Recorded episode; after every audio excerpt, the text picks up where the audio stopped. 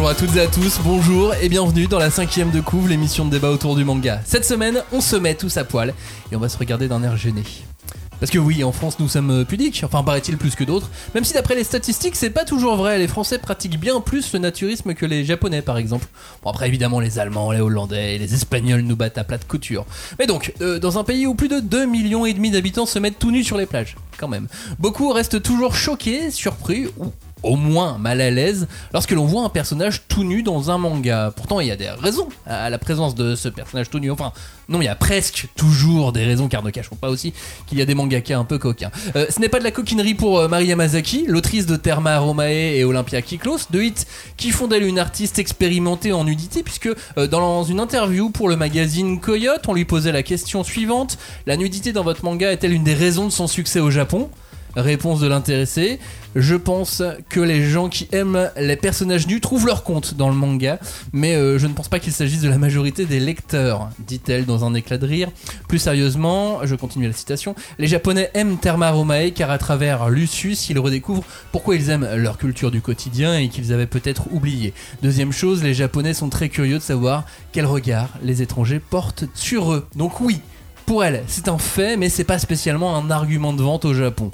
Dans un titre euh, sur les bains japonais, le nu est donc évident. Mais en ce qui concerne les mangas de baston, d'action et d'aventure, pourquoi sont-ils tout nus? C'est ce qu'on va voir maintenant dans la cinquième de coupe. On ne pousse pas, s'il vous plaît. On ne pousse pas, c'est inutile. Le public n'est pas autorisé à assister aux épreuves éliminatoires. Moi, je crois que je pourrais être un très bon ninja. À quoi vous jouez L'heure est grave, c'est pas le moment de faire les guignols.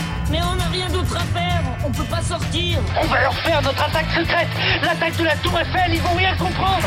Et il faudra aussi parler des dessins animés, notamment des dessins animés japonais qui sont exécrables, quoi, qui sont terribles. Oh, les bâtards.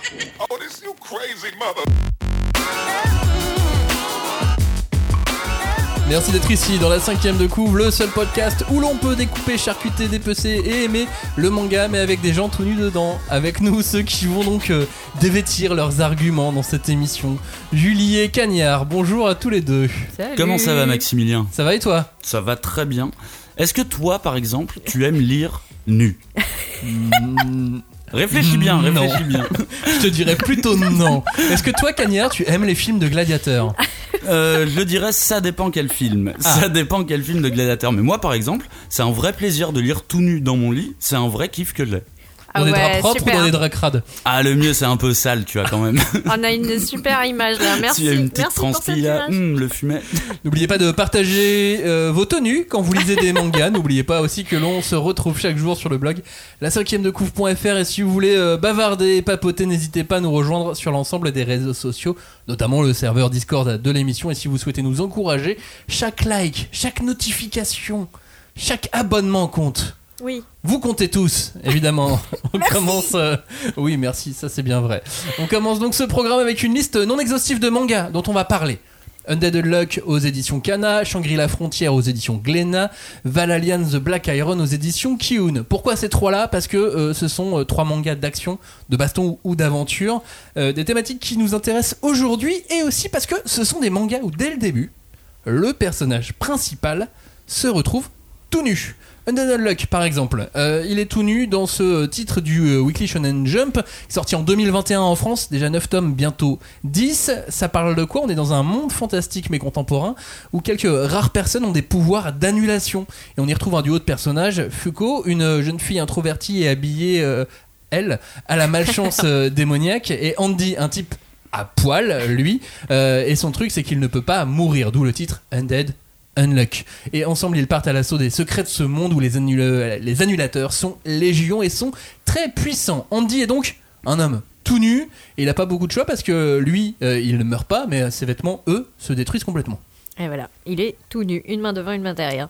Oh non, il a pas du tout une main devant, une main derrière. C'est ça qui est assez drôle. Enfin, c'était un petit peu à la base de notre réflexion. C'était en, réfléchissant à ces trois titres, on s'est dit mais c'est quand même pas si commun que ça de démarrer un manga tout nu. Et dans le cas de Undead, c'est drôle parce que lui, il a une certaine forme de liberté, comme si la société avait aucune prise sur lui. Son objectif est tellement important que le fait qu'il soit habillé ou tout nu, ça ne change absolument rien à ce qu'il compte, euh, à ce qu'il compte faire. Ensuite, on a Shangri-La Frontier, un titre cette fois du Weekly Shonen Magazine qui est sorti lui aussi en 2021, plus ou moins euh, en même temps que Undead Unluck. On est déjà à 7 tomes et bientôt 8. Cette fois, on est toujours dans un monde contemporain. Et on retrouve un jeune gamer expert en jeux pourris et en jeux buggés qu'il s'amuse à finir coûte que coûte et qui là cette fois se lance dans le jeu à la mode du moment et une fois dedans c'est pas un bug qu'il trouve mais des créatures uniques et imbattables que personne n'a réussi à chasser dans, le jeu. Euh, des super boss que le créateur du jeu aurait mis pour une raison et ça c'est ce qu'on découvrira dans le, dans le manga plus loin. Et surtout lui il commence ce jeu il se lance sans rien. Sans vêtements sans équipement. C'est donc pas lui qui est tout nu mais c'est son avatar qui est vraiment à poil. Mais il est vraiment à poil à poil. Non, il a un petit caleçon blanc Ah, et une même, hein. tête euh, de piaf. Ouais, on est une- sur une autre sorte de nudité, une nudité avec une tête d'oiseau. Alors là, c'est aussi marrant parce que lui, c'est un choix délibéré d'être tout nu parce que pour démarrer dans le jeu, lui, il veut tout miser sur le côté offensif et donc tout ce qui est protection, il en veut pas. Alors dans, dans le cas de, de Shangri-La Frontière, on voit que c'est vraiment une référence directe au speedrun. Je sais pas si vous avez vu ces temps-ci, mais il y a plein de vidéos de jeux qui- de, de gens qui terminent des jeux hyper rapidement et comme euh, avec le dernier Zelda, on a vu que le, défi en gros c'est d'aller affronter le boss de fin le plus rapidement possible avec le moins d'équipement possible. Donc tu vois Link en calbar qui va affronter Ganondorf à la fin et là je pense que c'est une c'est une référence directe à ça. Je vais me rajouter une info pour nos auditeurs. Le Zelda suivant sort le 12 mai. À poil. Il faut le précommander dès maintenant.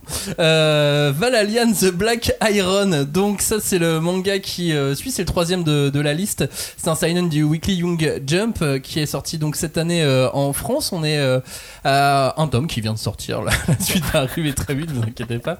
Le titre se déroule au Japon en plein 13e siècle. Le pays a résisté à l'invasion mongole et grâce au talent d'un combattant hors pair notamment Tetsujiro Soma. Mais un jour, le temps d'un clignement de paupières, lui, ce héros se retrouve projeté au cœur d'une forêt, totalement nu, totalement désarmé, presque comme dans un cauchemar, puisque là, des légionnaires romains, oui, des légionnaires romains, euh, tout droit venus de l'Antiquité, s'attaquent à lui, et il sera aidé par une jeune fille qui vit dans cet étrange endroit qu'elle appelle le Valhalla, étrange, et euh, là, on est donc avec un adulte, un peu comme Andy dans Undead Unluck, mais c'est un vrai guerrier en armes à la base, qui cette fois n'a plus rien du tout pour se battre.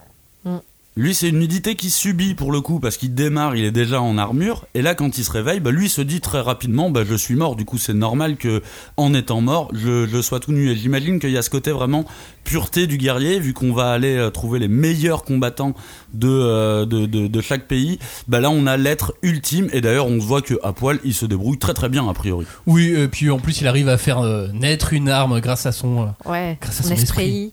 Mais en plus, bah attends, c'est cheaté parce que les, les Romains, eux, ils sont en armes et tout. Et mais on lui, sait est pas tout- quand est-ce qu'ils sont arrivés les Romains. Ouais. Peut-être qu'ils sont arrivés tout nus aussi, qu'ils sont allés trouver Ouais, euh, du, sont là depuis plus euh, du surplus militaire. grâce à Mari Yamazaki qui les a envoyés depuis Voilà là. Exactement. bouclé, bouclé.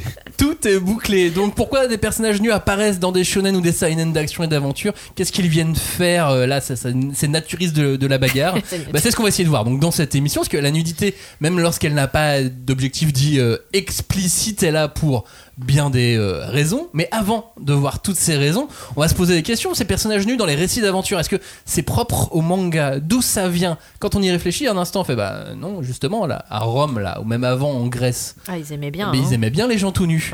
Ils étaient même très souvent tout nus, si bien qu'ils faisaient des statues de gens tout nus. Mhm. Et donc les statues antiques de, de la Grèce, euh, elles ont toujours existé et, euh, les Grecs et les, Romains étaient souvent euh, représentés donc nus et pour, ces raisons artistiques, pour des raisons culturelles. Et là, c'était considéré cette fois comme une forme pure, comme une forme parfaite du corps humain qui reflétait, qui reflétait la perfection physique et la perfection morale. Puis les corps étaient vraiment célébrés à l'époque. Et ce qui est marrant, c'est que ces statues, c'était souvent des statues de, euh, de, champions sportifs ou autres. Et elles n'étaient pas dans la maison. On les mettait vraiment devant. Il fallait qu'on les voit en arrivant. Et puis au final, tu t'entraînais beaucoup tout nu. Tous les sports, tu les faisais tout nu. En fait, c'était un mode de vie qui était comme ça. Au final, quand tu avais un linge sur toi, bah, c'était plus considéré comme un signe de barbarie que de, euh, que de noblesse, on va dire. Oui, enfin, pendant que tu faisais ces activités. Parce que dans la vie de tous les jours, euh, dans la rue, tout ça, il valait mieux être habillé si c'était Oui, quand bien même, sûr, c'est pour euh, ça qu'ils disaient dans, les, euh, dans, dans le cadre de, de, de sport, d'entraînement, Ouais. de compétition, ils étaient nus. les Jeux Olympiques qui, youhou. Bah non, mais c'est vrai, ils étaient en- enfin, entièrement nus pour participer aux différentes épreuves qu'il y avait pendant les Jeux Olympiques, euh, euh, pendant les, les- enfin, à, à l'époque euh, grecque, quoi, Et antique. c'est là où on se dit c'était quand même mieux avant les JO. par rapport à aujourd'hui. euh, Et comment tu fais pour le sponsoring Euh, Tu te tatoues euh, bien sûr, une les tatouages. Les Mais tatouages, c'est effectivement- bien suffisant. quand on se rend compte au final les premières représentations de héros, on va dire, ce sont des, euh, des représentations mais nues au final. Exactement, parce que euh, du coup, il y a quand même un, un rapport aux formes et aux vêtements, parce qu'il y a- il y a aussi une question euh, technique et artistique au fait euh, de, faire de, faire de la, nudité. Euh, pour, pour ces artistes-là, la nudité leur permettait de mieux montrer les formes, de mieux montrer les mouvements du corps, de mieux se mettre en avant aussi en tant qu'artiste, et c'est important euh, pour transmettre les émotions, pour transmettre les idées à travers leur art, pour aussi transmettre et faire apprendre à d'autres artistes comment on représente un être humain. Donc voilà, c'est le, genre de choses qu'il y a, à noter aussi. Euh, c'est important aussi de noter que les vêtements étaient souvent utilisés dans des représentations de dieux et de déesses pour les différencier des êtres humains. Il y avait aussi une, une différenciation comme ça euh, qui était... euh, C'est-à-dire le dieu était plus souvent nu et l'humain habillé Ou Non, l'inverse. L'inverse, L'inverse. d'accord. euh, non, attends, tu... Ah oui, non, je crois l'inverse. pas. l'in- euh, oui, non, c'est L'inverse c'est de l'inverse. l'inverse. Oui, l'inverse de l'inverse. Non, c'est les dieux qui étaient plutôt nus Oui, voilà, et c'est ça. les, héros et les- étaient plutôt habillés. Enfin, les humains, les mortels étaient plutôt habillés, sachant que, en fait, à travers le corps nu, tu célèbres une idéalisation, quelque chose qui serait parfait, qui n'aurait pas de, de défaut et qui euh, serait euh, donc une espèce de forme ultime de l'incarnation. Des choses qui malheureusement n'existent pas en ce monde. Exactement. Donc les dieux étaient euh, incarnaient la pureté, euh, incarnaient la spiritualité et, euh, et ainsi de suite. Ensuite, on arrive à l'art japonais, puisque euh, lui aussi l'art japonais euh, représentait peut-être ou pas euh, la, la- la nudité. C'était pas spécialement courant, si je dis pas de bêtises, dans les représentations des personnages humains. Il y a des exceptions qui ont été faites dans certains styles d'art populaire, mais Oui. c'était pas forcément courant. Tu penses à, à quelque chose en particulier Euh, ou- bah, notamment, on- je vais en parler dans deux secondes, dans l'ukiyo-e. C'est comme ça qu'on le prononce oui. Ukiyo-e. C'est les estampes. C'est ça, c'est une peinture populaire euh, et aussi des estampes japonaises gravées sur bois. Et en général, c'est plus axé sur euh, la représentation de la vie quotidienne, de la culture populaire. C'est une sorte d'ancêtre du manga en Oui, quelque sorte, avec des personnages souvent vêtus de manière euh, détaillée, euh, très informatifs. Et dans le Lukio-e, la nudité c'était plutôt rare, mais euh, c'était utilisé dans les euh, scènes érotiques, dans les, Ah bah, dans, les, dans Les Lukio-e shunga. pour adultes. Exactement. Mais euh, bah, euh, je pense que le, le rapport à la nudité dans l'art euh, japonais, l'art traditionnel, c'est intéressant parce que ça peut. Comment dire Si on reprend l'exemple des statuaires avec les statues grecques, il n'y a pas trop d'équivalent euh, dans le monde de l'art euh, japonais. Si ce n'est certains, certaines euh, représentations de dieux qui seront de toute façon reconnaissables à leurs attributs. Tu vois, ils auront des, des, des, des objets qui leur sont dédiés, des épées, des tambours, des, choses comme ça qui sont des, formes de leur, euh, euh, de leur euh, sacré, quoi. euh. Ouais, voilà. Et ou même, tu vois, des fois à l'entrée des sanctuaires, tu peux avoir donc des dieux qui sont là pour protéger le sanctuaire. Donc c'est des espèces de gros gardes hyper musclés, mais qui ont des têtes de démons parce qu'ils sont là pour effrayer le Mhm. malheur ou les gens qui voudraient salir le, le sanctuaire du dieu. Et euh, ils sont, bah, effectivement, leur, leur musculature, tout ça est quand même très détaillé. Mais à, à mes yeux, c'est les seuls exemples que j'ai là, euh, tu vois, quand tu me parles de statues nues au Japon. Et en revanche, pour euh, les, pour les, les, les fameuses estampes porno, euh, il y avait aussi beaucoup de censure. C'était, Ah, bah, c'était, ah oui. Ouais, c'était très de le, le cacher, le censurer déjà à l'époque. Alors ça j'ai euh, eu une euh, comment dire une lecture intéressante. C'est euh, dans l'introduction à la culture japonaise de Hisai- Hisayasu Nakagawa pardon qui donc lui pense qu'il y a vraiment une différence entre la façon dont nous on appréhende la nudité et au Japon et au Japon puisque là-bas L'idée, ce n'est pas de montrer, mais c'est de montrer le moins possible pour justement donner des idées, des pensées érotiques aux spectateurs. Donc les nombreuses euh, euh, shunga auxquelles tu fais référence, même s'il y en a qui sont vraiment très explicites, tu peux pas te tromper sur le, le sujet de l'image ou de la représentation. Il y a aussi tout un jeu de euh, paravent, de d'angles qui permettent de cacher une partie de la scène, et c'est ça qui est en fait érotique aux yeux de, euh, des Japonais en général. Je redonne le nom pour ceux qui voudraient faire des, euh, des recherches sur euh, Lukio-e, c'est écrit U-K-I-Y-O-E. Voilà. Et c'est trouvable sur euh, Pornhub, euh, tous les trucs comme ça. euh. Voilà, tous les trucs ouais, voilà. sales. Mm. auxquels les gens de moins de 18 ans n'ont pas accès, notamment euh, que ce soit auditeur de la cinquième de couve ou non, puisque c'est toujours interdit aux, aux mineurs, ce genre de choses, que ce soit bien clair. Euh, dans cette émission sur la nudité. La nudité euh, qui a un rapport, enfin, que, que le peuple japonais ou la population ou la culture japonaise euh, entretient un rapport différent avec la nudité de, de nous, puisqu'on est déjà deux cultures Complètement différent. radicalement différentes, même si justement on arrive à être euh, copains sur pas mal de trucs. Je pense à la, la gastronomie notamment, et puis euh, du coup. Le Japon premier sur le manga, la France deuxième sur le manga, tu vois, donc on n'est pas si éloigné Voilà, de ça. on est bro. Mais malgré tout, euh, voilà, il y, a- il y a quand même, euh, il y a quand même deux rapports radicalement différents avec la nudité.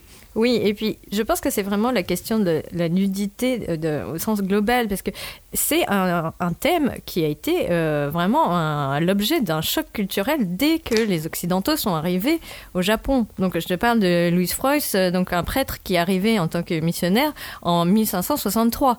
Donc il, lui, il a vécu plus de 30 ans, euh, presque 40 ans au Japon. Et euh, donc, euh, il a écrit en, en 1585 pardon, un traité où justement il fait euh, toute une liste des différences euh, culturelles qu'il a pu observer pendant les 22 années, les premières années où il a vécu au Japon.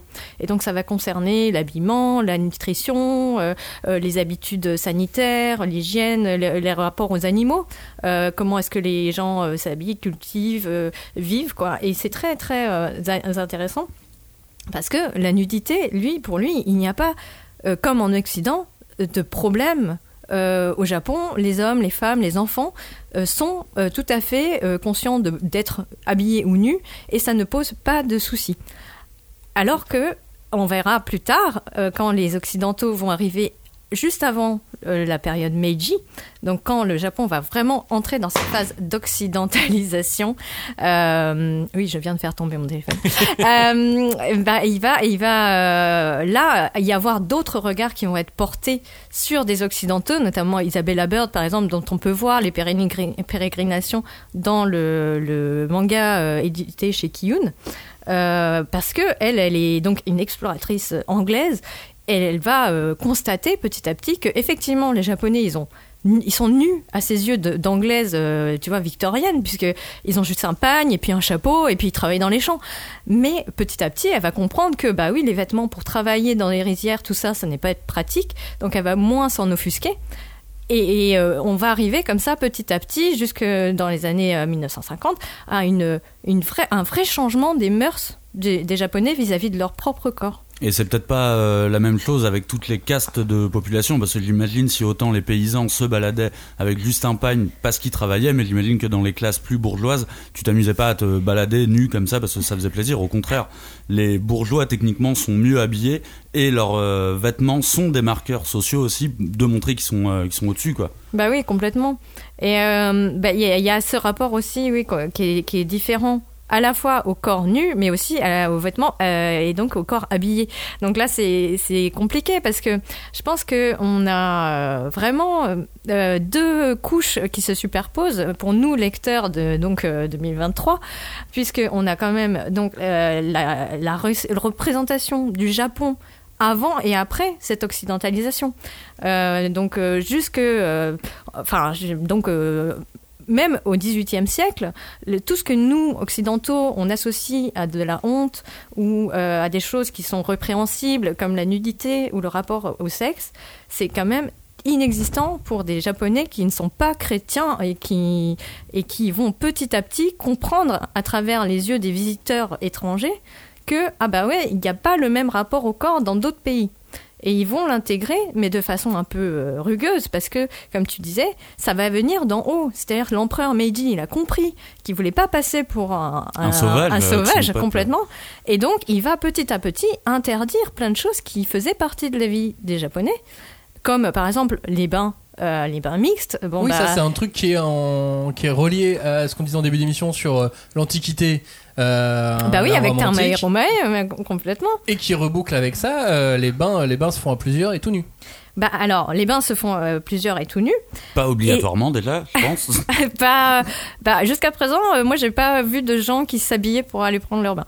Mais euh, c'est vrai que jusque euh, quand on parle de bain commun, on parle toujours, même pour un japonais de notre époque, c'est obligatoirement des bains qui sont séparés au niveau de, de la mixité homme-femme. Hein, il y a d'un côté les hommes, de, de l'autre côté les femmes. Ce qui n'était pas euh, tout à fait le cas jusqu'à une certaine époque. Et donc ça a pu choquer aussi des occidentaux de voir que ben, il n'y avait pas de distinction de, de sexe euh, vraiment très bien définie ou alors eux ils n'avaient pas bien compris le concept Ouais. tu vois Au final, quelque part, le côté pudique a été apporté par euh, plutôt des civilisations occidentales à, euh, au Japonais, mais en même temps, ça s'est pas vu que au Japon. Dans plusieurs pays, tu as pu voir que quand le quand l'Occident arrive, fait prendre conscience de cette espèce de pudeur, tu vois, de ben non, il faut pas se Ouais. balader à poil, ça ne, Bah, se, c'est- ça ne se fait pas. C'est surtout que si tu veux être considéré comme égal, ben t'as intérêt à adopter certains euh, comportements. quoi. Et le truc, je pense que la pudeur, ça existe dans n'importe quelle civilisation quelle que soit l'époque. Il y a la question de la nudité qui se pose ou de la représentation, mais elle se, c'est pas les mêmes points qui vont créer Ouais, des, vont, voilà, euh, qui vont cristalliser les problèmes ou les tensions de certaines euh, considérations, quoi. Donc après les, après les, les bains, il y a aussi bah, tout ce qui est en rapport au folklore et aux légendes. On, on connaît tous ces fameux euh, programmes télé euh, ou de zone interdite ou de, ou de 7 à 8 où euh, au Japon il y a la fête de l'homme nu. Ah oui, c'est vrai. oui, oui, tout à fait. Donc les, euh, les Hadaka Matsuri, euh, qui sont donc, euh, bah, enfin, je pense maintenant devenus quelque chose d'extrêmement folklorique et même, je, je- voire je- touristique. Ouais, complètement. Je pense que c'est vraiment quelque chose qui est mis en avant juste parce que on se dit ah ça va faire venir du monde. Enfin, il y a un petit côté eh vous êtes tous Non, des après, en vrai, voyeurs. quand venez. tu fais un festival tout nu, t'es déjà ta meilleure pub. Hein. T'as pas vraiment besoin de, de, de, de rameuter plus de monde, tu vois. Mais, euh, mais je pense que, oui, enfin, euh, il y a aussi tout nu et tout nu. Parce que, est-ce que Bah mettre oui. un pagne, c'est être tout nu? Euh, Ah bah c'est la question que je posais à Maxime en début d'émission. Hein.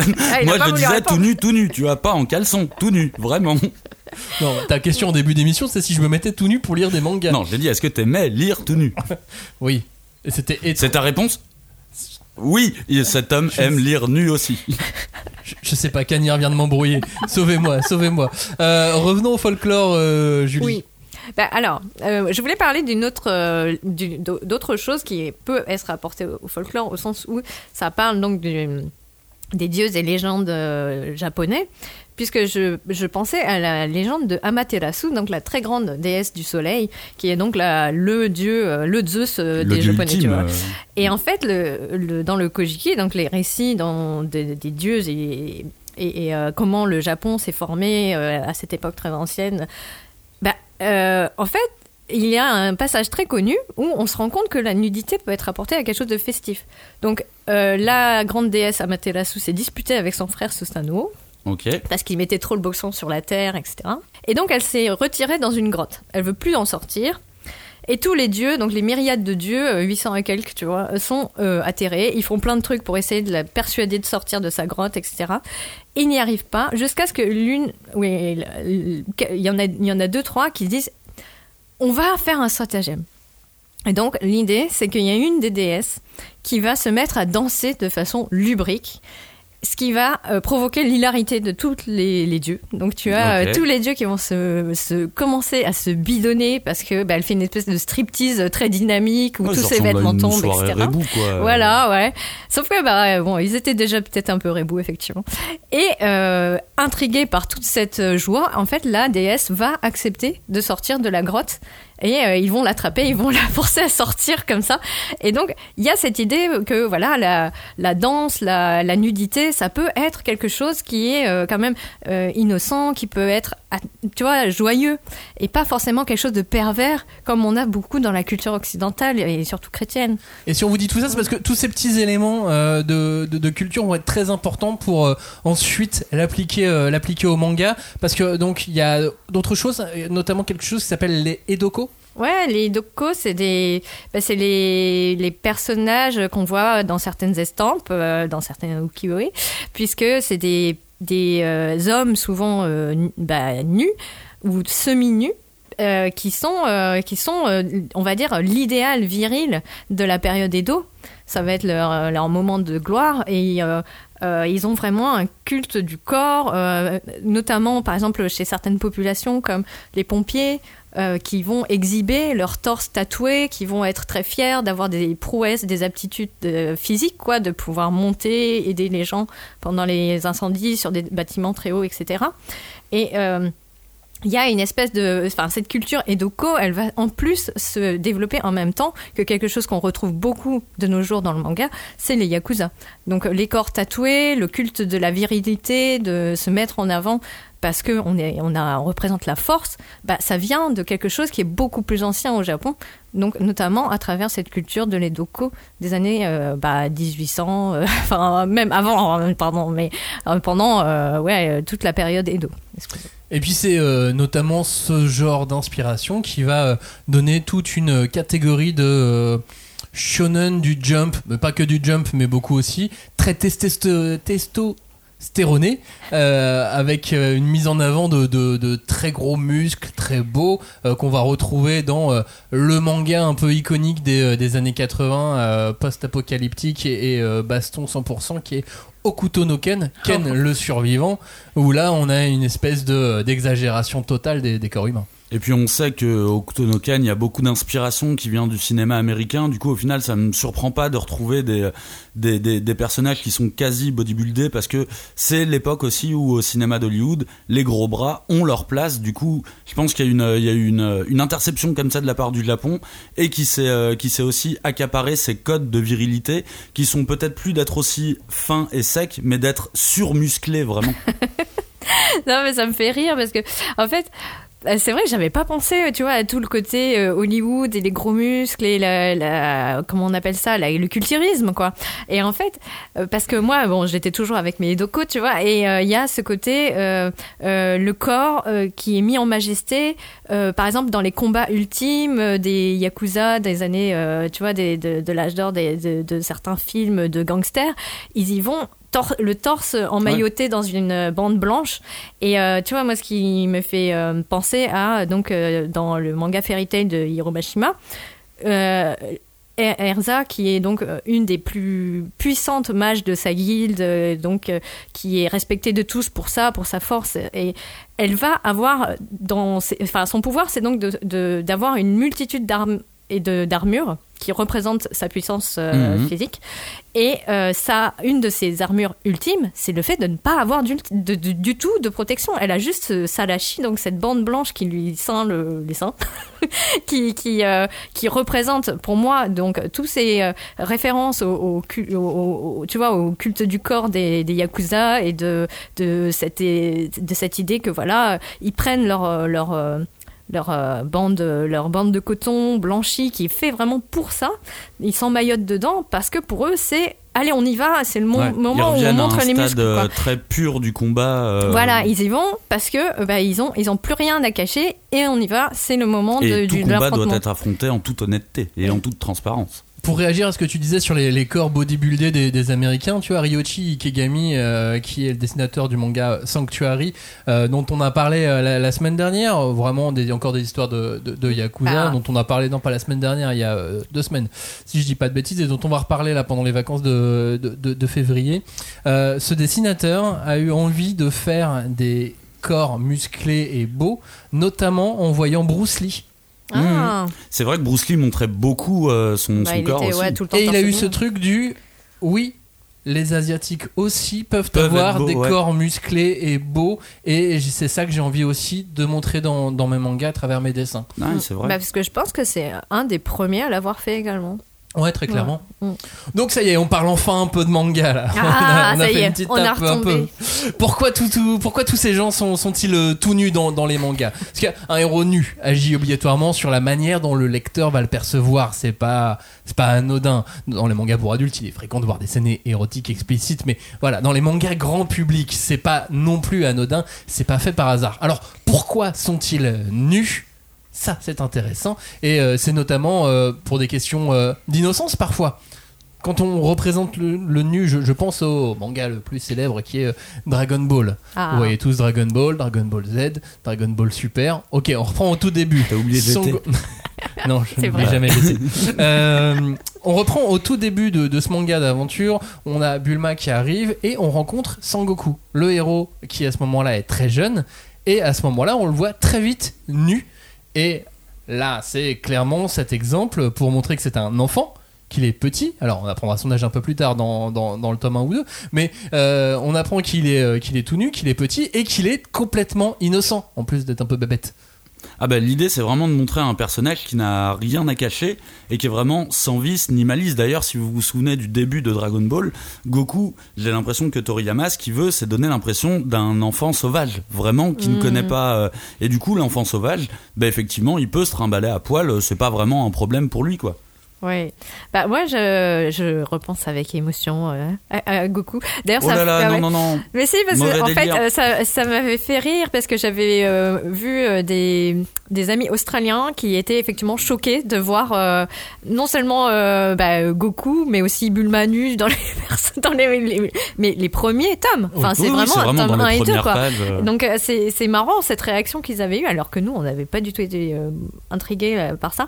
Mais Et- nous-mêmes à la lecture à l'époque, faudrait voir, euh, parce que ça se trouve tous les adultes d'aujourd'hui euh, ont peut-être cette réaction de tes amis australiens, parce que nous à l'époque on était, euh, on était, on était des ados et, euh, et on s'est dit bah ouais c'est normal, c'est des enfants. Et c'est drôle. Ouais. Ou En alors plus, c'est rigolo, sa- ou sa alors c'est nudité est cocasse, drôle dans le début du manga. Ou c'est coquin. oh, oh, Ouais. oh. Après, avec le recul, quand t'avances, tu comprends que on a plus attrait à l'innocence que vraiment juste au gag manga, mais il y a un petit peu des deux dans cette arrivée de Goku, Ouais, mais c'est, moi je pense que le, le comique et le, la nudité au Japon, ça fait vraiment sens. bien sûr. Parce que tu vois, genre, euh, un autre héros qui n'est pas arrivé vraiment jusqu'en France, parce que la commercialisation, tout ça, ça s'est pas très bien passé. Je parle du manga Shin-chan, donc de, euh, de Yoshito euh, Usui.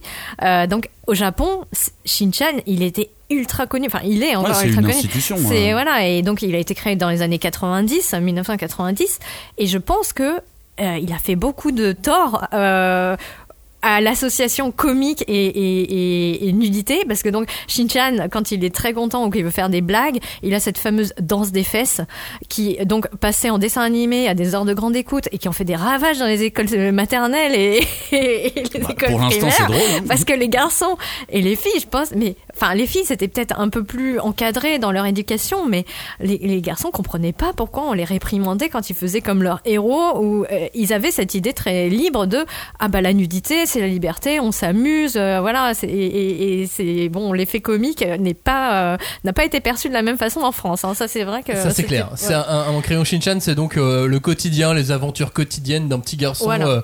de quel âge il a Bah, il est pas encore à l'école primaire, donc il a Ouais. vraiment 4-5 ans, je dirais, mais grand maximum, quoi. Et il a des réflexions parfois d'adulte, il fait des blagues un peu salaces, mais que peut-être lui-même ne comprend pas. Euh, il fait que répéter ce qu'il entend euh, comme ça, euh, en, naviguant à travers euh, un univers d'adulte, quoi. Mais il a effectivement cette fameuse danse de... Cette danse des fesses. Voilà, la danse des N'empêche, fesses. la danse bouli des fesses, c'est genre le, la blague numéro un des enfants, tu vois, de cet âge-là. Bah, Toujours. puis, puis en plus, de toute façon, oui, tous les enfants de cet âge-là euh, adorent courir euh, Bah tout, oui, tout tout nus nus en et sortant, sortant du bain. euh. Voilà, ça oui, nous c'est fait un, rire. c'est un classique. Bah euh, oui, nous, euh, que soit qu'on soit euh, adultes, parents, ça, ça nous fait rire quand on a des enfants de notre entourage qui font ça, évidemment. Voilà, mais bon, pour revenir à ce que tu disais, Kenya, effectivement, euh, voir des enfants nus, bah ouais, c'est symbole d'honnêteté, euh, de pureté par extension, et aussi, bah, comme tu disais, que bah, c'est quelqu'un qui n'a rien à cacher. Mais même, je pense que ça, c'est quand même quelque chose qui est venu euh, à partir des années 50, quoi. Enfin, vraiment que quelque chose qui est relativement tardif dans l'imaginaire japonais. Et je me demande même si cette question d'innocence en lien avec la nudité euh, fait pas partie de la réflexion de l'auteur de Undead Unluck, puisque dès le début, il fait quand même un personnage qui a un peu les mains euh, qui traînent. Euh, alors, maladroitement euh, façon euh, façon manga du, du- du Jump. Mais du coup je me demande si pour lui c'était pas justement le fait de le mettre tout nu en disant bah voilà c'est pas c'est pas un oppresseur puisque la preuve il est innocent il est tout nu je Ouais. me demande si ça ça a pas fait partie c'est pas bête. de sa réflexion. pas euh, que ça soit bien ou mal fait, peu importe, Oui, mais que ça ait fait partie de sa, de sa Il a, réflexion. pas de, il a pas de mauvaise pensée de base vu qu'il apparaît Non. dans son plus simple appareil. euh, Ouais, ça pourrait être. euh, Et ça en soi, le personnage n'a aucune mauvaise pensée. euh, par rapport. euh, Non, par rapport même à plus. attouchements, au final, comme tu dis, sont plutôt genre accidentels à la manière d'un manga. J'ai bien aimé cette expression. Mais au final, oui, il y a un côté innocent chez lui aussi. Et en revanche, il est sauvage. Ça pour le coup, puisque euh, de toute Ouais. façon, euh, à chaque fois, euh, il euh, se sert de son sang, de son corps pour se battre. Mm. Donc, euh, donc oui, le- là pour le coup, ça fait vraiment de l'innocence de l'enfant à la sauvagerie, à l'animal, euh, puisqu'il a, il a cette, cette double face. Ouais, parce que lui, il a un corps d'adulte. Et je pense que en fait c'est ça aussi la différence, c'est que là où bah, le Japon est, est quand même une culture très permissive euh, vis-à-vis des enfants, hein, c'est vraiment euh, okosama, donc les enfants sont rois et ils sont pas nombreux. bon, bref, mais euh, je pense aussi que effectivement, moi j'avais retenu ça de Undead Unluck, c'était vraiment la sauvagerie de Undy. Parce que euh, il y a une espèce de jouissance de euh, j'ai mon corps, j'en fais ce que je veux, je l'exhibe, euh, un peu comme euh, bah, on a dans cette culture euh, yakuza euh, des années 90 quoi. Parce que par exemple euh, Onizuka dans GTO, dans Great Teacher Onizuka, hein, euh, c'est un yankee, donc un, un comment on dit, un racaille. Un futur Yakuza, techniquement, en CP. Euh, pas en CP. mais euh, qui euh, devient, euh, qui décide de devenir professeur de collège. D'où le- les réactions comiques, etc. Parce qu'il garde les méthodes musclées qu'il a dans son gang avec ses motards et tout, pour, euh, pour essayer de redresser euh, les torts et de, de. La jeunesse. Ouais, de, de remettre les, les, les jeunes sur le droit chemin, quoi. Et euh, bah c'est quand même une. Enfin, tu vois, lui aussi, il exalte une certaine virilité, une certaine. il n'est pas forcément tout nu, si? Bah, il est beaucoup torse nu. C'est vraiment un truc euh, et, euh, bon bah, enfin j'y reviendrai un peu plus tard mais ouais je pense qu'il y a, ce truc de euh, qui, est, difficile maintenant à partir des années 90 de mettre en avant le corps nu dans l'espace public japonais parce que c'est interdit. Cagnard, tu voulais rajouter un truc sur la nudité pour indiquer une sorte de sauvagerie du personnage? Ouais, pour le, coup, je trouve que sauvagerie, le mot est bien utilisé parce que j'ai l'impression que dans beaucoup de titres, on va utiliser la nudité pour euh, faire euh, une espèce de passage à un état second de personnage et de personnage principal. Je vais reprendre justement l'exemple de Goku. Tu vois, on a dit que c'était un peu un, un, homme, euh, un enfant animal. Eh ben, quand il se transforme en gorille, tu vois, bah, au final, c'est la conséquence de ça. Il passe dans un état second. Là, il ne fait plus du tout la différence entre ses alliés et ses ennemis. Il revient à l'état le plus naturel de, euh, de ce qu'il est, une espèce de prédateur au final. Et si tu pousses un petit peu le raisonnement, tu vois que dans l'attaque des titans, Eren, son côté sauvagerie, quand il devient un titan, il est à poil. Eren. Il devient dans son plus simple appareil, et les autres titans aussi, enfin il y a très peu de titans euh, vêtus, si ce n'est par leur poil au final. Et pour moi il y a vraiment ce truc de, de on, passe à, on passe dans un autre état, quoi, vraiment. Donc les, ouais, les auteurs veulent indiquer que, à partir où le personnage est nu, il peut partir en live. Ouais, Ouais. Ça, ça, le, ça le fait péter un plomb, va passer euh, dans un autre état, quoi. Bah, moi, je, du coup, ça- je, suis- je suis euh, en train de revisualiser les séquences de Sailor Moon où, quand elle se change, euh, tu vois, elle passe de son statut de petite étudiante trop- toute mignonne à super À guerrière. Mais il y a un passage où ils sont vaguement nus, quoi. Enfin, les, les Oui, héros bah, de tu, Magical tu Girl. devines les formes, Ouais, quelle bande de gros voilà. dégueulasses. Bah, bah, après, il y a aussi tout un pan de la culture Magical Girl où ce sont des petites filles qui s'idéalisent, euh, qui donc deviennent pour un court instant des femmes, euh, des femmes fatales ou des, en tout cas des femmes euh, Bah, des super-héroïnes. qu'elles- voilà, qu'elles veulent devenir, qu'elles rêvent de devenir et qui ont plein de pouvoirs. Mais il faut passer par cette case de ah, je perds, euh, bah, je, je, je passe par la case nudité quoi. La Même si c'est suggéré. La nudité dans les, euh, dans les mangas d'action, c'est aussi un symbole de puissance, de virilité extrême, de, je vais retenter la prononciation de ce mot, testostéronisation. Aïe, aïe, aïe, aïe, aïe. Ouais, je l'ai raté Pas encore, loin, hein. pas loin. Ouais, je- pas loin. Oh Testostéronisation, je Mhm. pense que je l'ai presque réussi. Euh, et donc on le retrouve, bah là forcément encore dans euh, Valalian, encore dans euh, Shanghai. On le retrouve dans beaucoup de mangas, cette, euh, ce, ce côté virilité euh, évidente. Ouais, mais en tout cas, le héros de Valalian, c'est super intéressant parce que tu sens que, comment dire, il est, un- il est déjà très puissant, même s'il est nu. Le, le dénuement ne fait pas qu'il est moins fort. Et même graphiquement, même graphiquement, tu te rends compte que euh, il a les, les muscles secs. Oui. Vraiment. euh, Il a un corps athlétique. ouais, Enfin, il- C'est paré au combat. Voilà. Ce Et qui s'oppose en plus avec le début du titre où on voit que euh, en tant que héros il était tellement puissant qu'il a été euh, mis de côté par, euh, par la société et qu'il se retrouvait avec rien à chasser sur son territoire, avec rien à donner à manger à son fils. Et Il que était malgré- devenu trop puissant au final. Exactement, et que euh, finalement il a réussi à garder ce corps euh, tout sec. Ouais, mais euh, bah, y a, y a- oui, je pense qu'il devait euh, être quand même bien, euh, comment dire, paré au combat, quoi, vu euh, le nombre d'heures qu'il passait à s'entraîner, etc. Mais ce qui est intéressant, c'est que, en tout cas, dans le manga, tu, tu dis, il ne peut qu'avoir plus de puissance. Parce que une fois qu'il sera vêtu, une fois qu'il sera armé, euh, il ne peut que progresser finalement dans sa quête de puissance. Mais on Et peut se dire la même chose pour changer la frontière d'ailleurs. Bah j'espère. Bah au final il s'habille assez rapidement dans le dans, dans le manga parce qu'il utilise certains des points qu'il a qu'il a acquis pour euh, pour avoir un petit peu de défense quand même. Moi, ce qui me, quand, quand je vois tous ces mangas d'aventure, de baston, et quand je pense à la virilité, j'arrive pas à m'enlever ces images qu'on a tous vues passer sur Internet, ces vidéos de euh, ces jeunes garçons qui vont euh, au cinéma voir le dernier One Piece ou voir euh, et qui se déshabillent et Ah qui ouais, se mettent torse nu, tellement ils sont contents au moment où ils voient le, nouveau euh. pouvoir de Luffy, ils sont exaltés. Et Il y a une espèce de montée de testostérone et ils en peuvent plus, ils sont obligés de crier, d'hurler. Et ce qui va avec, c'est de se mettre torse nu. Et voilà. Je trouve que c'est symbolique malgré tout. Bah c'est ouais c'est genre tu déchires tes vêtements tu vois il y y y a une petite comparaison à faire au final. Mais ça, c'est peut-être aussi parce qu'ils l'ont vu tellement de fois dans leur manga préféré, tu vois. Et en parlant de, de puissance brute, je trouve que la nudité peut avoir un, un autre impact dans le récit comme ça. Ça peut être une espèce de d'accès au passé du personnage, tu vois. Ça va te donner un- une indication en fait Dans quel sur sens le, le, le niveau de puissance euh, du, euh, du, du personnage. Par exemple, je te donne une, je te donne un exemple tout bête. Le personnage enlève euh, son haut et là tu vas voir plein de marques, plein de blessures dans son dos et là tous les personnages vont dire Hum, mais quel genre d'entraînement il a pu subir pour arriver à ce niveau-là. Donc tu vois même la nudité peut être une espèce d'accès au passé en tout cas du Bah, personnage. c'est un révélateur, quoi. Je vais vous donner une petite, euh, un petit extrait d'une interview entre euh, Kaku et, et Miura, l'auteur donc de, de euh, Paradise. Paradise. et Ayashimon qui arrive cette année aux éditions euh, Crunchyroll et euh, Miura, l'auteur de, de Berserk. Euh, Kaku dit à un moment dans, dans leur interview croisée, il dit j'aime bien le fait que Zod soit nu, il n'est pas trop chargé. Voilà, il s'arrête là. Et Miura lui répond Le mérite de la nudité, c'est un truc qu'on voit souvent dans les mangas de Kazuo Koike ou Ryoshi Ikegami, dit-il en rigolant. Un peu comme si un type nu égale un type fort. Tu Ouais. vois, ça a vraiment été intégré Bah Homme. ouais. par les mangaka. Moi aussi, j'aime beaucoup que Zod soit nu.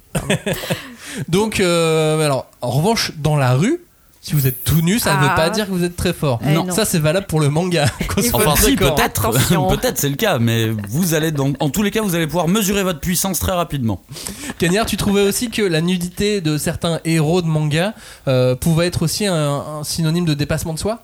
Ouais, justement, le dépassement de soi, c'est un des piliers du, euh, du, du shonen d'action, on va dire. Et si tu prends des combats euh, dans, dans les mangas, on voit souvent que le héros, en fin de combat, bah, il est complètement déshabillé, ses, ses, ses vêtements sont vraiment, euh, sont vraiment découpés de partout, il a le corps couvert de blessures, et cela, ça prouve qu'il en coûte au héros, tu vois, pour mener son combat à son terme, eh ben, il y a, tout est marqué sur son corps. Et le premier niveau de blessure, si vous réfléchissez dans un manga, quand il y a un nouveau méchant qui arrive, le premier niveau de blessure, c'est de réussir à faire une entaille aux vêtements, tu vois. Et là, tu dis, oh, il a réussi à le toucher. Et derrière, une fois que tu as découpé les vêtements, bah, tu peux commencer à découper la barbaque. Mais il y a vraiment, euh, il y a vraiment un côté euh, dépassement de soi. Je vais au-delà de mes limites, quoi. Et si euh, la nudité est symbole de force, elle peut à l'inverse, en tout cas pour le lecteur, quand tu découvres un personnage euh, nu, déshabillé, tu te dis, mais là il est moins fort. Dans Valalian, tu te dis pas qu'il est, euh, pas que, c'est- une forcément que c'est un symbole de, de virilité. Au contraire, tu te dis, ah non, mais alors d'habitude c'est un héros en armes, en armure, qui se bat avec une épée. Là, il se retrouve tout nu face à des soldats romains qui eux sont armés. Il va jamais y arriver. Il devient donc vulnérable. Mhm. Et il débarque dans un monde, du coup, qui devient très dangereux, vu que lui n'a aucune protection par rapport aux autres. Exactement, puisque le plus fort des samouraïs se retrouve donc nu et il perd donc en puissance. Euh, et en- dans la fin des combats, on remarque aussi que euh, au fur et à mesure qu'ils perdent des bouts de vêtements, etc., dans beaucoup de mangas de- d'action, bah, ils perdent aussi en, en pouvoir. ouais, et c'est là- bizarrement, ouais. c'est comme s'ils perdaient en puissance au fur et à mesure qu'on déchire leurs vêtements. Mhm. Est-ce que, euh, en parlant de vulnérabilité, est-ce que la, la- la pudeur d'un personnage, ça serait un symbole de vulnérabilité pour vous? Euh, en fait, la question de la pudeur, enfin, comme je disais un, un peu plus Alors, tôt. la pudeur du personnage, tu Ouais, vois, ouais, de se dans la tête des, euh, Euh, je trouve que c'est compliqué à mettre en scène en fait. Parce que, en général, quand tu abordes la question de la pudeur, c'est que tu vas plus loin que l'apparence. C'est vraiment la question de l'intériorité, De des sentiments, de la psychologie. Et que du coup, euh, voilà, l'équation euh, un héros qui n'a pas de pudeur euh, n'aurait pas de vulnérabilité, bah, ça reste trop superfi- superficiel ou vraiment trop simpliste. Donc, Mais ça peut être un trait de caractère. ça, le fait qu'il n'ait aucun, aucun problème avec sa nudité, ça montre qu'il a confiance en lui aussi, quelque part. Ah, effectivement. Bah, Dans Fairy Tail dont tu parlais tout à l'heure, il y a un personnage qui se déshabille tout le temps, Ah, mais, mais qui, euh, qui est Grey. Ouais. Oui. Et euh, lui, alors ça peut montrer qu'il a confiance en lui, mais ça peut juste aussi être un trait euh, de euh, débilité. Bah, en fait, moi, ce que j'aime bien, c'est parce que Gray, il manipule une magie de glace. Et donc, et c'est ça qui est paradoxal, c'est que c'est le truc le plus froid. Et il passe son temps euh, à dire qu'il a trop chaud, quoi. Enfin, et, euh, c'est ça où le, running gag de, tout Fairy Tail, en tout cas d'une bonne partie du manga. Parce que, euh, voilà, son pouvoir fait que bah, il ne craint effectivement pas du tout la chaleur et que il peut être hyper confiant à ce niveau-là. Mais si je me souviens bien, je crois que c'était un pote de Hiro Mashima qui en soirée disait tout le temps j'ai trop chaud et je me dessape. je crois que ça vient de là en plus l'histoire de, de Grey. Tellement, Hiro Mashima euh, beaucoup, inspiré de ses potes et de ses soirées avec ses potes. Oh waouh, ça devait être euh, super drôle. Euh, ça devait être surtout très alcoolisé, oui. Euh, c'est évidemment un signe aussi, un symbole de sexualité, puisque, euh, bah, évidemment, c'est aussi un des premiers trucs qu'on voit. C'est euh, quand on, on voit un personnage nu, on se dit aussi que euh, et il frotte euh, ses attributs Mhm. contre d'autres personnes, contre d'autres choses, je sais pas. Bref, c'est voilà, ça, ça, ça fait de la sexualité. Alors, ça crée une atmosphère aussi étrange. Mhm. Parce que quand tu ouvres Undead Unluck, que tu le vois tout nu, oui, t'as une atmosphère étrange. Ouais. Et c'est surtout, enfin, c'est surtout que tous les autres ils sont habillés à part lui. C'est le, le contraste entre les gens habillés et les gens nus qui fait que bah euh, il y a une tension qui se crée. Euh, En l'occurrence, même sur ces trois euh, mangas, que ce soit Undead, Shangri-La ou, ou, ou Valalian, il y a, finalement, c'est pas vraiment le cas. Mais tu peux te dire que dans l'idée, en allant plus loin, ça pourra aussi créer une sorte de bulle de sensualité, tu vois. Bah, après, moi je pense que la, la sensualité c'est pas une mauvaise chose. euh, Non. Donc euh, au contraire, mais c'est vrai que euh, c'est plutôt cette idée qui est finalement très ancrée encore aujourd'hui euh, en France que la nudité a rapport directement avec la, La sexualité. sexualité. Bien sûr. Et c'est clair que dans, dans, dans Undead, ta première, ta première rencontre avec, avec Andy, tu te dis qu'il est tout nu et qu'il se rapproche de fille, ta première pensée, mine de rien, c'est de te dire oh, il doit être un peu pervers le mec, euh, doit y avoir quelque chose comme ça. Alors que, effectivement, quand tu avances dans le récit, tu te rends compte qu'il n'y a pas vraiment de ça, même s'il va être question d'amour après, plus tard dans le, dans le récit.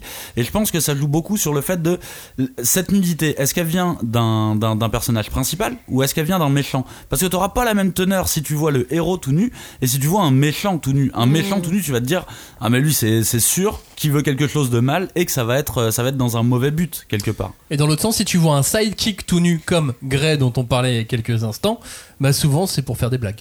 Ouais. Ce qui peut être euh, bien. Bah oui, de, oui. de dédramatiser à fond euh, avec un personnage qui est là et qui dit mais il n'y a pas de problème. Bah, c'est ça, effet de surprise pour le lecteur, effet de surprise dans, dans le cadre d'un manga de baston bah, euh, pour l'opposant, parce que euh, évidemment tu t'apprêtes à te battre, t'es dans un tournoi, imagine, de, de n'importe quel shonen, le personnage se déshabille, l'opposant est donc décontenancé, Mhm. effet comique pour le lecteur et gain pour euh, le personnage. Bah, L'effet comique, euh, je pense qu'il y a, y, y quand même un fil à tirer enfin, sur la, la nudité, parce que euh, moi, ça m'a fait penser à une, une scène dans... Donc, on part sur d'autres terres, hein, attention. Euh, on- on- sur euh, donc, dans le, le dessin animé de Princesse Mononoke. Ah oui, il y a beaucoup de combats. Euh, bah, et il y a quand même des combats. Il y a un- oui. Et quand Oui, il y a un gros combat. et il y a des- et c'est un aventurier, hein. Moi, je veux il des quitte sa tournois, terre moi. et tout. Ah, c'est pas tout à fait la On même peut chose. dire que c'est directement la finale dans Princesse Mononoke. ok, d'accord. Mais en tout cas, il y a une scène. euh, Donc, quand Ashtaka arrive à la forge, il a sauvé un des, un des, euh, des, comment on dit, des mineurs. Enfin, il, il, il les a sauvés des, des loups. Et euh, donc les forgerons, enfin en tout cas Dame Eboshi lui offre le gîte et le couvert quoi. Donc il va avec euh, les, les, les, les péons, j'allais dire, qui sont là pour transporter les minerais, etc. et qui risquent leur vie dans, dans, dans, la, dans la montagne à affronter des loups. Et donc il y a une veillée funèbre parce qu'il y a quand même des gens qui sont morts pendant, la, pendant cette attaque de loups euh, euh, pendant laquelle il est intervenu. Et, et en fait, quand on regarde bien, euh, il y a deux, deux fils qui se croisent parce que donc Ashtaka écoute les forgerons raconter leur vie à la forge, etc.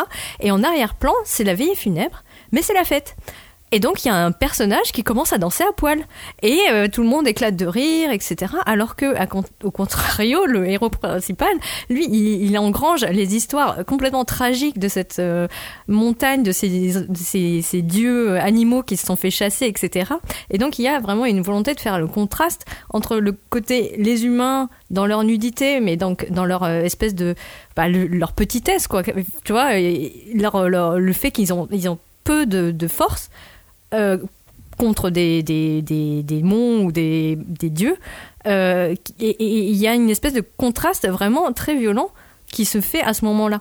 Mais je pense que c'est passé quand même au-delà de, enfin au-dessus de un beaucoup côté, de gens. il y a un côté tribal, j'imagine, dans leur manière de danser, tout nu, de se mettre en ouais, scène ouais, comme bah, c'est vraiment une scène de euh, bah, les veillées funèbres. C'est pas, euh, je pense, comme euh, en Occident, on a l'habitude de voir, d'avoir un, un homme, enfin une dépouille et des gens euh, Qui silencieux, qui sont, euh, voilà, genre l'héritage, machin. Non, non, c'est là, c'est vraiment euh, tout le monde. nous. hein. Tout le monde boit, tout le monde honore le, le- les gens qui sont morts en faisant une espèce de, de fête Mhm. pour accompagner les morts vers l'au-delà, quoi. Enfin, c'est plus cette idée-là. Et le, le fait que le mec soit Paul, je me suis dit, mais les gens, ils vont pas comprendre. Ça, c'est c'est toujours de toute façon euh, des moments, euh, des moments assez, assez compliqués puisque. euh, on est obligé de faire une émission dessus pour essayer de l'expliquer, parce que nous-mêmes, on s'est posé des, des- des questions à ce sujet. Euh, Il y a une autre scène qui est assez euh, iconique, mais alors là, on ne va même pas citer un manga, on peut euh, dérouler une, une liste, un énorme papyrus, c'est euh, les fameuses scènes de vol de vêtements. Mm. Ça, c'est le ressort comique qu'on peut mettre partout. Sauf, Ouais, dans, il y a plusieurs, sauf dans euh, Undead Unluck où là ça oui. ne marche pas. bah, ça marche pas, oui. Mais il y a plusieurs stéréotypes d'humour comme ça dans les euh, dans les- il y a la scène du bain, euh, il y a le vol des vêtements, c'est vraiment tu sais c'est des classiques euh, c'est des Ah. classiques intemporels, j'ai l'impression dans Mais le des dans- vêtements dans le ou des sous-vêtements? Genre. euh, Ouais, c'est plus des Ouais, tu sais, ils non se, ils, se, ils se baignent dans la, dans, dans la rivière et, euh, Et ils quelqu'un vole pas le leurs vêt- vêtements. Ah, ok, d'accord. Oui. classique et là c'est oh, oh, c'est drôle. Et du coup, évidemment, t'as le fan service qui reste un excellent moyen d'émoustiller les lecteurs. Et quand je dis, je pense, les lecteurs, les lectrices, tu vois, ça, y a, y a- y a rien de tel qu'un bon gag euh, où tu vois le héros dans les douches. Et finalement, ça compare ses attributs, la taille de sa poitrine ou la taille de son sexe. C'est le meilleur moyen de faire un petit truc drôle. Genre, le mec tout frêle, en fait, finalement, il a un énorme membre. Là, c'est la partie où je, c'est pas la partie où je rigole le plus, mais je suis sûr que au Japon, ça fait beaucoup rire ça. Et t'as le côté, bah forcément, t'as des scènes avec euh, des bains où il y a tous les personnages masculins ou féminins. Bon, bah c'est du fan service à pas cher. Tu mets tout le monde à poil, ça fait quand même plaisir. Mais en fait, ça me fait penser à une scène de Young GTO. Euh, Enfin, euh, À finalement. une scène. Bah oui, enfin plusieurs, mais euh, je pense que Fujisawa, il a, il avait vraiment euh, ce truc de fan service comique, quoi, parce que il y a un des running gags de donc de GTO une fois qu'il est, que Onizuka est devenu prof et qu'il se fout tout le temps torse nu de sur les tétons. Comment dessiner les tétons sur un torse Parce que ça peut prêter euh, à confusion ou pas. Et donc, des fois, il, il- il met des petites flèches pour dire ceci est un Téton. tu vois, pour bien, euh, comment dire, enfoncer le clou sur sa blague, quoi. Mais est-ce que ça, c'est pas en rapport euh, par rapport à ce que tu as le droit de montrer dans, bah pas forcément la pornographie, mais je crois que t'as pas trop le droit de montrer des tétons aussi. Du coup, lui, le fait qu'il appuie dessus, est-ce que c'est pas justement complètement voulu, tu vois et Alors, la loi sur la représentation ironique, de la pornographie, ça porte surtout sur les poils. Ah, d'accord. Je croyais qu'il y avait les tétons aussi. euh. Euh, bah, peut-être qu'il y a eu un moment. Oui, euh, ça vient, ça va, ça vient. Ouais, ça change beaucoup. Puis en plus, dans le cas de GTO, il a des gros problèmes de douche. Du coup, t'as une bonne partie des gags qui sont bah, Onizuka est dans sa douche et euh, Bah, la a- douche est dans la salle de classe, la douche est... Enfin, voilà quoi. Mais il y a un truc qui revient et qui marche pour GTO, qui marche pour Undead, qui marche aussi pour, pour Shangri-La Frontière, c'est euh, la nudité comme symbole de la liberté. Ouais. Parce Bah que oui. là, il est libre, euh, finalement, Onizuka dans, dans GTO. Euh, Andy, dans Undead, c'est un homme super libre, Ouais, un peu trop d'ailleurs, mais euh, il y a même une opposition puisque euh, la, la nudité pour lui c'est un symbole de liberté, mais c'est aussi une prison puisqu'il est emprisonné par, par, par son pouvoir, par sa position. Dans Shangri-La Frontière, ça montre une force, soit, mais aussi une liberté de. Bah, moi, je peux y aller avec ma tête de piaf et de couteau et, Et je suis plus intelligent que les autres parce que c'est comme ça que je vais réussir à taper fort dès le début du jeu. Mais en même temps, euh, ça va être euh, là aussi une opposition et ça va un peu l'emprisonner dans, dans, dans quelque chose. Donc, on a- j'aime bien cette opposition de, de liberté et d'absence de liberté reliée à la nudité. Moi, je pense qu'on peut parler d'une certaine forme d'abandon total, tu vois, face aux règles de la société. T'as une espèce de d'esprit libre qui est affranchi des carcans sociaux qui peuvent faire aussi mal. Et euh, je trouve que Onizuka, c'est justement un parfait exemple de ça. Onizuka, il est là pour te montrer que la société japonaise n'est pas bien réglée. Et lui, c'est le petit boulon qui va venir dérégler tout ça, mais qui en fait est une espèce de d'appel vers la liberté et à s'émanciper, quoi. Et puis, dernier, dernier point, parce qu'on approche de, la fin de cette, émission, euh, la nudité, elle peut être aussi là pour euh, choquer. Voilà, choquer pour choquer, un point, tout. Bah dans Undead c'est exactement ce qui se passe. Hein. Moi, effectivement, j'avais vu la couverture. Tu vois le perso qui est torse nu. Je, je l'ai pas vu nu complètement. Ah. Du coup, quand il arrive dans le manga directement, je le vois tout nu. Je me dis ah ok, c'est une entrée en matière qui est rigolote. Mais non, en fait, ça va être le cas sur euh, sur plusieurs chapitres. Alors, est-ce que ça m'a choqué? Euh, Bah oui, un peu, je pense. Mais ça m'a montré que ce manga était un petit peu différent dès le début. Mais même dans, dans Valalian, quand je le vois arriver, moi aussi, ça me. Ouais. Déjà que je fais, euh, c'est pas grave. Il y a le truc de, on va tout de suite lui donner une nouvelle Oui. armure du voilà, Valhalla. euh, voilà ton ancienne armure. Voilà ta nouvelle armure. voilà l'armure d'Odin, mon gars. Et en et fait, en fait, non. non. et en fait, non, il doit, il doit faire un sabre avec un bout de bois, quoi. Mais J'imagine que dans nos habitudes de vieux lecteurs, eh ben, ça arrive encore à nous, à nous faire bouger un petit peu. Genre, ah, putain, c'est marrant, il est tout nu, lui. Ouais. J'ai une, euh, une dernière question. Quel impact pour vous peut avoir la représentation de la nudité dans, dans les mangas sur les jeunes lecteurs, type manga du Jump? Parce que nous, on est, on- voilà, nous, on est des vieilles personnes, mais euh, sur les jeunes lecteurs, quel impact ça peut avoir? Je sais pas, moi je partirais sur un truc euh, vraiment de. J'ai l'impression que j'ai l'impression que la, nudité dans ces dans titres là, elle a elle une meilleure vocation, je trouve, dans, dans les mangas parce qu'elle ne représente pas uniquement la sexualité. Elle représente autant des sentiments amoureux que des situations humoristiques. Et pour moi, c'est comme ça que ça se passe dans la réalité. Alors que je trouve que dans d'autres euh, dans d'autres titres, peut-être plus en franco-belge, la nudité sera beaucoup plus souvent affilée à de la sexualité. Ouais, moi, je suis assez d'accord avec ce que tu viens de dire. C'est vrai, enfin. Et, et comment dire C'est c'est ça. Il y a plein de situations dans la vie euh, quotidienne où on est nu. Enfin, Bah, la danse on- des fesses. euh, Voilà, voilà, exactement. Et puis on, on se lave, euh, on a besoin de se changer, on a euh, parfois envie de pratiquer du sport et puis bah voilà, on transpire, machin. Enfin, je, je sais pas, effectivement, c'est, enfin. Je, je pense que c'est une façon aussi de rassurer les lecteurs parce que euh, ben, un lecteur euh, jeune, euh, un lectorat jeune euh, se pose des questions sur euh, comment va changer son corps, enfin son corps va changer pardon, ou en tout cas comment est-ce que voilà, enfin c'est souvent des ados, ils sont dans une phase où de toute façon d'un jour à l'autre leur corps il va pas être le même quoi. Et comment gérer cette arrivée soudaine de testostérone en ouais, toi ou d'hormones. euh, Ou d'hormones euh, autres, oui, il y en a- il d'autres. Euh, Il y, a un- il y a un impact aussi dans la distribution des mangas, puisque évidemment, quand tu as un, personnage nu sur une couverture, mm, mm. la preuve, euh, alors je sais pas ce que va donner l'animé Undead Unlock, mais direct dans les images de présentation, le mec a un futal.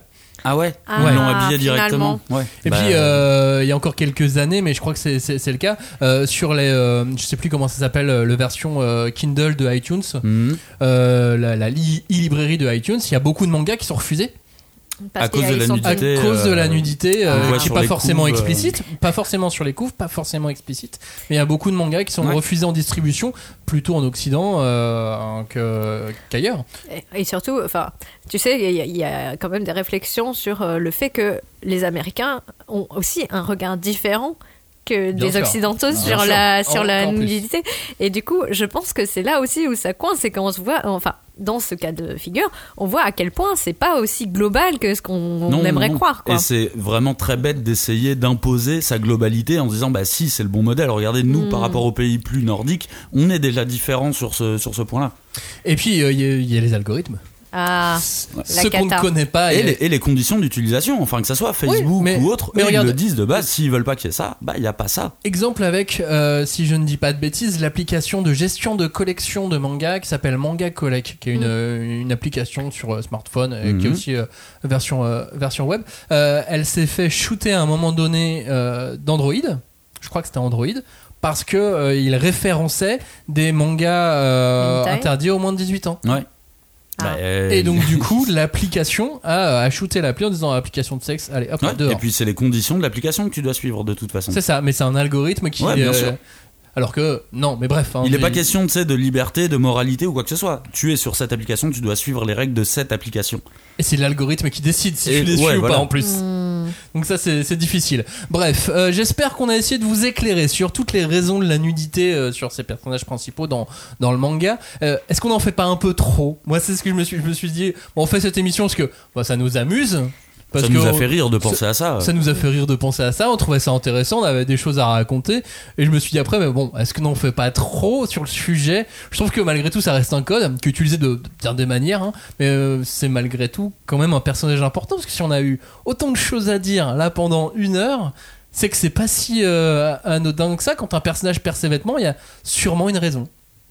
Au final, c'est ça qui est intéressant de mettre la lumière un petit peu sur cette question de la nudité dans le manga parce qu'on a souvent tendance à euh, qualifier le manga de trop violent, de trop de nudité. Mais je trouve que c'est intéressant justement de revenir là-dessus de, et de, mettre un petit peu le projecteur sur d'autres cultures et sur, euh, et sur la manière dont on peut appréhender ces autres cultures. Et je pense que oui, on, ferait mieux de tous se détendre un petit peu là-dessus parce qu'en en fait, on est un petit peu à la découverte des autres cultures. C'est encore des, euh, encore des codes qu'on connaît pas. C'est des codes qu'on intègre et j'espère qu'on va pas les reproduire d'une mauvaise manière. Puis moi, en faisant cette émission, j'avais vraiment envie que plus de gens se mettent à lire des mangas tout nus. Vous voyez Je me suis dit qu'il y avait vraiment une chance quoi, que ça marche. Donc n'hésitez pas à réagir hein, sur le Discord dès que vous y êtes. Vous me dites, on est ensemble. Hashtag Jean tout nu.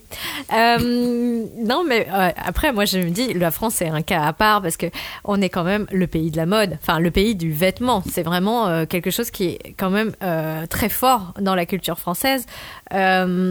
Donc du coup, on est déçu, genre, eh mais euh, ça nous fera pas d'argent s'il ne porte pas de vêtements. Ouais, c'est clair. c'est clair. Mais euh, moi, ce que j'aime bien avec les, les personnages euh, des, des mangas qui sont tout nus, bah, effectivement, c'est que ça remet en cause plein de choses. Enfin, le rapport aux vêtements, le rapport au corps, le rapport à, À la société, même. Ouais, à la société et à cette euh, question des représentations aussi, dont on parle pas mal. Et, et je pense que euh, il y, a, il y a tout un. En fait, c'est ça. C'est que quand tu touches à la nudité, tu remets en cause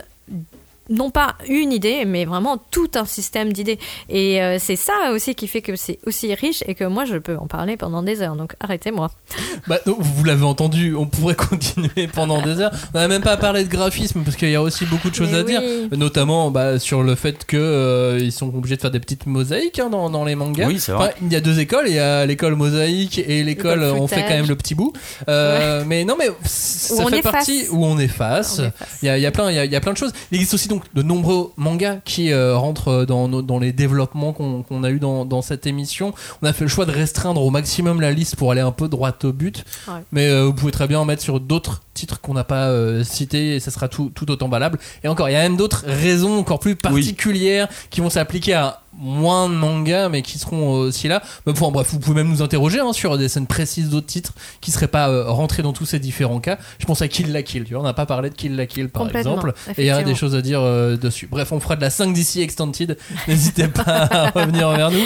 Euh, ah oui, sur le OnlyFans que tu voulais qu'on ouvre, c'est ça c'est ça, ouais. Le Patreon, j'ai dit.